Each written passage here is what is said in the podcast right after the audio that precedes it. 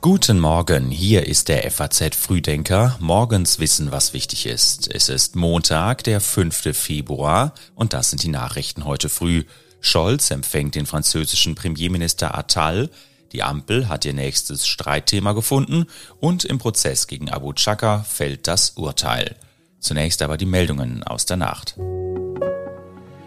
60 Milliarden Dollar für die Ukraine, 20 Milliarden Dollar für die Grenzsicherung. Im US-Senat zeichnet sich ein Kompromiss im Streit zwischen Demokraten und Republikanern ab. Eine große Hürde bleibt jedoch bestehen. Im Repräsentantenhaus gibt es Widerstand. Bereits eine Stunde nach Schließung der Wahllokale reklamierte El Salvadors Staatschefs Bukele eine weitere Amtszeit für sich. Den Kampf gegen Bandenkriminalität will er fortsetzen. Und laut dem Leiter des Sonderstabs Ukraine im Bundesverteidigungsministerium muss die Ukraine für militärische Erfolge weitere Soldaten rekrutieren. Dies sei nötig, um die Verlustzahlen auszugleichen. Die Texte für die Newsletter hat heute Patrick Schleret geschrieben. Ich bin Sebastian Auer. Der Weltsicherheitsrat in New York beschäftigt sich heute mit den amerikanischen Angriffen auf Iran-treue Milizen im syrisch-irakischen Grenzgebiet. Russland hatte die Sitzung des mächtigsten UN-Gremiums angefragt. Moskau wirft den USA vor, mit den Luftschlägen eine Eskalation des Nahostkonflikts herbeiführen zu wollen. Mit den Angriffen am Freitag reagierten die Vereinigten Staaten auf einen Drohnenangriff in Jordanien, bei dem drei amerikanische Soldaten getötet und Dutzende verletzt worden waren. US-Präsident Joe Biden machte radikale, von Iran unterstützte militante Gruppen verantwortlich und drohte mit Vergeltung. Nachdem die USA am Freitag mehr als 80 Ziele in Syrien und im Irak angegriffen hatten, folgten am Samstag Luftschläge gegen 36 Ziele der Husi-Rebellen im Jemen. Gestern meldete Washington dann einen Angriff, bei dem ein Marschflugkörper der Houthi zerstört worden sei. Das Verteidigungsministerium hat in den vergangenen Jahren erheblich an Personal zugelegt. Etliche neue Stellen wurden geschaffen. Vertraute von der früheren Ministerin Christine Lambrecht und dem amtierenden Boris Pistorius wurden auf hohe Beamtenposten gehoben. Nun soll der Apparat um mehr als 100 Dienstposten verschlankt werden, wie das Ministerium auf Anfrage mitteilte. Der Personalrat ist nicht begeistert von Pistorius Plänen. Am Freitag zitierte der Spiegel aus einem Brief des Vorsitzenden an Pistorius, man stelle eine erhebliche Unruhe und Unzufriedenheit unter den Beschäftigten fest. Die Opposition kritisiert außerdem, dass zwei Leitungsbeamte aus Lambrechts Amtszeit keine im Organigramm erkennbaren Aufgaben hätten und, Zitat, bedingungsloses Grundeinkommen auf hohem Niveau bezögen. Das Ministerium hingegen spricht von amtsangemessenen Sonderaufgaben.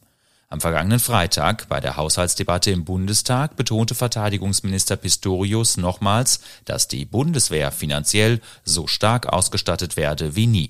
Für das Jahr 2024 stehen nach jetziger Planung allein aus dem Einzelplan 14 und dem Sondervermögen Bundeswehr rund 72 Milliarden Euro für unsere Streitkräfte zur Verfügung. Das ist der höchste Wert seit Bestehen der Bundeswehr. Heute beginnt eine dreitägige Westbalkanreise des Verteidigungsministers. Er besucht die Soldaten der Bundeswehr in Kosovo und Bosnien-Herzegowina. Auch Serbien steht auf dem Reiseplan. Dabei wird es nicht nur um die Annäherung an die Europäische Union gehen, sondern auch darum, einen zweiten Konfliktherd in Europa zu vermeiden. Serbien rüstet massiv auf, was für Kosovo schlimme Folgen haben könnte.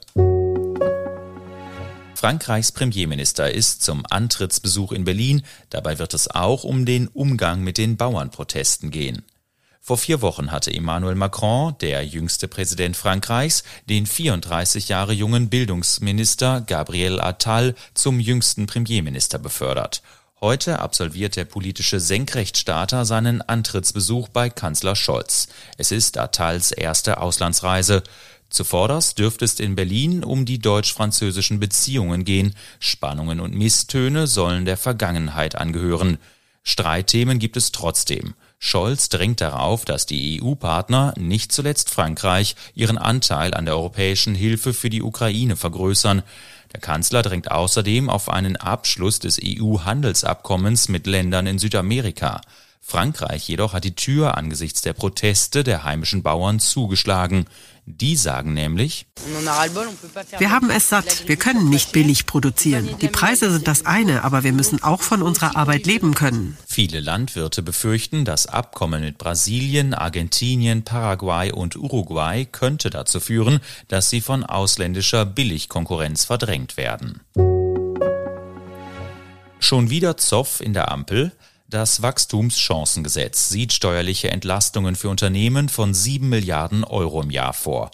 Eigentlich. Momentan sieht es eher danach aus, dass es nur 3 Milliarden Euro werden, wenn überhaupt. Der Bundesrat hatte das Gesetz blockiert, weil es zu Einnahmeausfällen bei den Ländern führt. Heute verhandeln sie abermals mit dem Bund. Am 21. Februar kommt dann der Vermittlungsausschuss von Bundestag und Bundesrat zusammen. Gegenüber der FAZ appelliert Bundesbauministerin Clara Geiwitz an die Verhandler. Der Weg für die Entlastungen dieser Wirtschaftsbereiche müsse endlich freigemacht werden, so Geiwitz. In dem Gesetz sind auch verbesserte Abschreibungsmöglichkeiten für die Bauwirtschaft vorgesehen. Wenn die Ampel sich auf einen großen Wurf einigen kann, wäre das eine Überraschung, auch wenn sich im Prinzip alle einig sind, dass das Entlastungsvolumen zu gering ist. Bundeswirtschaftsminister Habeck hatte ein Sondervermögen zur Entlastung der Unternehmen vorgeschlagen. Was wäre, wenn wir ein Sondervermögen einführen würden, um die strukturellen Probleme zu lösen, das dann ausgezahlt wird mit dem, was die Unternehmen zu Recht wollen, nämlich über Steuervergünstigung, steuerliche Abschreibungsmöglichkeiten zu schaffen. Das ist das, was ich höre aus der Wirtschaft. Ein Wirtschaftschancengesetz mal 10, vielleicht mal 50, um dieses Land nach vorne zu bringen. Dafür hat die FDP erwartungsgemäß wenig übrig. Subventionen auf Pump seien keine gute Idee, sagte Finanzminister Lindner der Welt am Sonntag. In der vergangenen Nacht wurde in Los Angeles der wichtigste Musikpreis verliehen, der Grammy Award. Superstar Taylor Swift gewann in der Kategorie Bestes Popalbum. In ihrer Dankesrede kündigte sie auch ein neues Werk an, das im April veröffentlicht werden soll.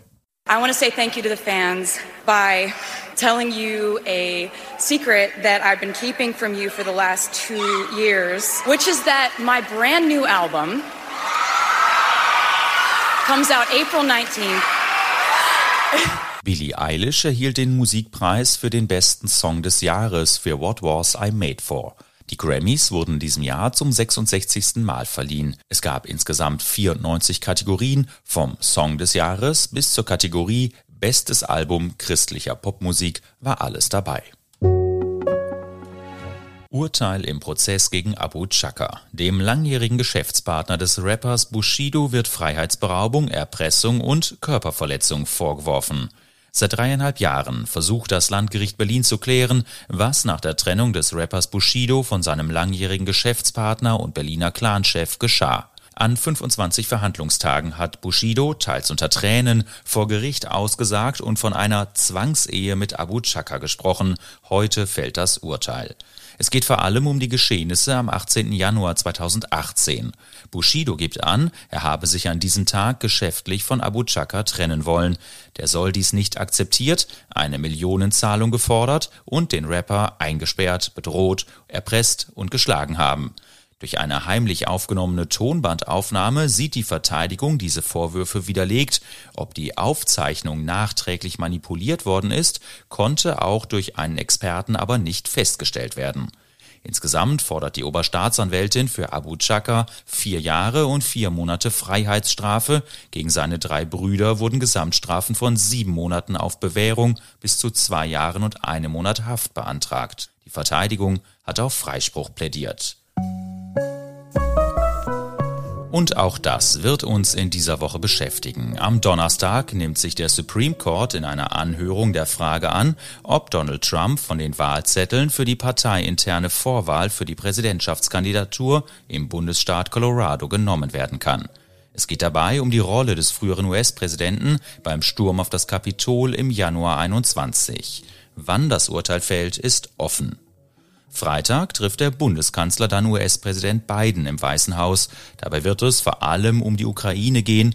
Scholz hofft, dass der EU-Beschluss für ein 50 Milliarden Euro schweres Hilfspaket Biden im Kongress helfen könnte, denn dort werden Gelder für Kiew derzeit von den Republikanern blockiert. und Kölle Alav. Zur Weiberfastnacht am Donnerstag ist Köln traditionell ein Anziehungspunkt für zigtausende junge Feiernde.